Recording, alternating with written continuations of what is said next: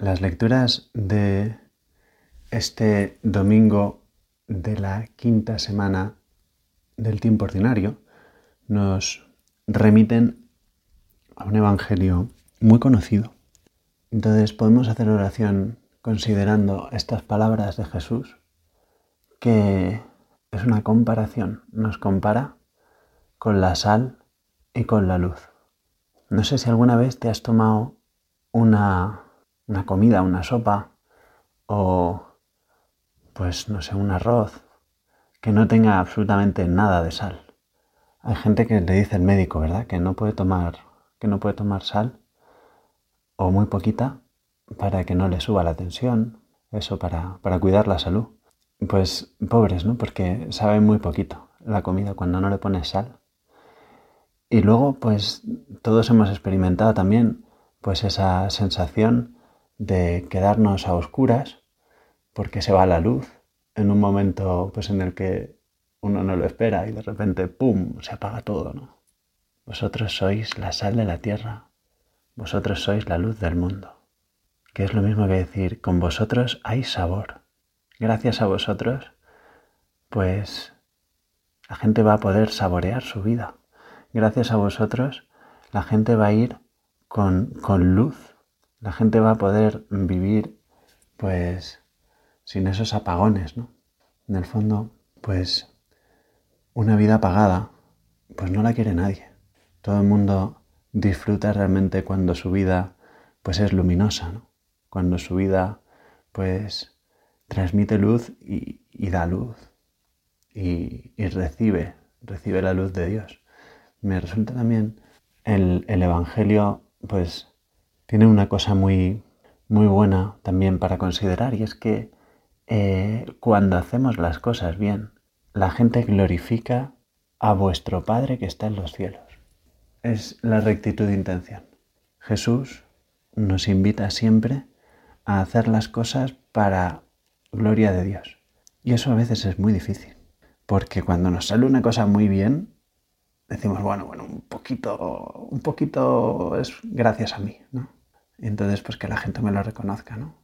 Pues cuánto gusta, ¿no? Que a uno pues le agradezcan las cosas, le aplaudan, o pues no sé, le sonrían, o, o le, no sé, le reserven los primeros puestos en los banquetes, ¿no? También nos recuerda Jesús que pues es una tendencia la que estamos, tenemos que luchar también por saber estar en nuestro lugar, saber que somos servidores del Señor y eso, saber también que cuando uno está en su sitio, está feliz.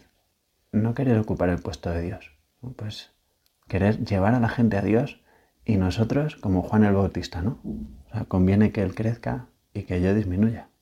Pues la vida del cristiano es un poco eso, es luz prestada y, y también pues sabor que nos deja Dios Em, transmitir a la gente.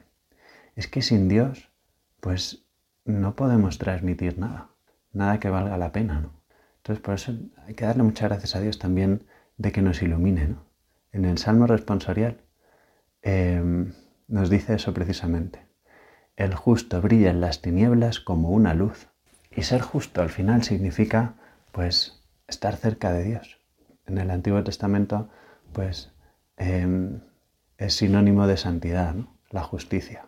Brille la justicia de Dios, ¿no? La justicia de Dios es la santidad de Dios.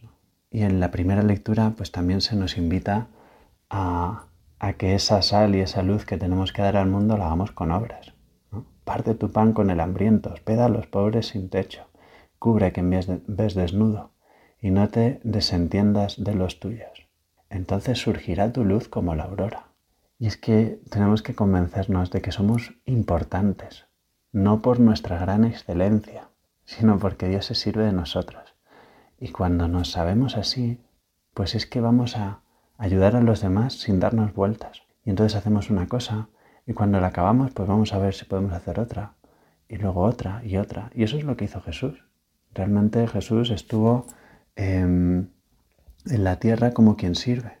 Y estuvo sirviendo a sus hermanos acabadamente bien. Lo hizo todo, todo lo hizo bien, ¿no? Bene omnia feci. Pues es una cosa también para pedirle al Señor que sepamos hacer eh, muy bien pues las cosas que tenemos entre manos, que las hagamos por Dios todo para gloria suya. Y pues que sepamos también ser sal y luz en medio de, de los nuestros sin darnos importancia. Y así alabarán a nuestro Padre Dios, que está en los cielos. Y también pues con esa humildad de no querer darnos importancia, pues así tendremos nuestro premio en el cielo. No lo recibimos aquí en la tierra, sino que el Señor que ve en lo escondido, que ve en los corazones, las intenciones que tenemos, pues ahí mm, pues el Señor nos pagará con creces, incluso ya aquí en la tierra, con esa alegría que, que viene del cielo.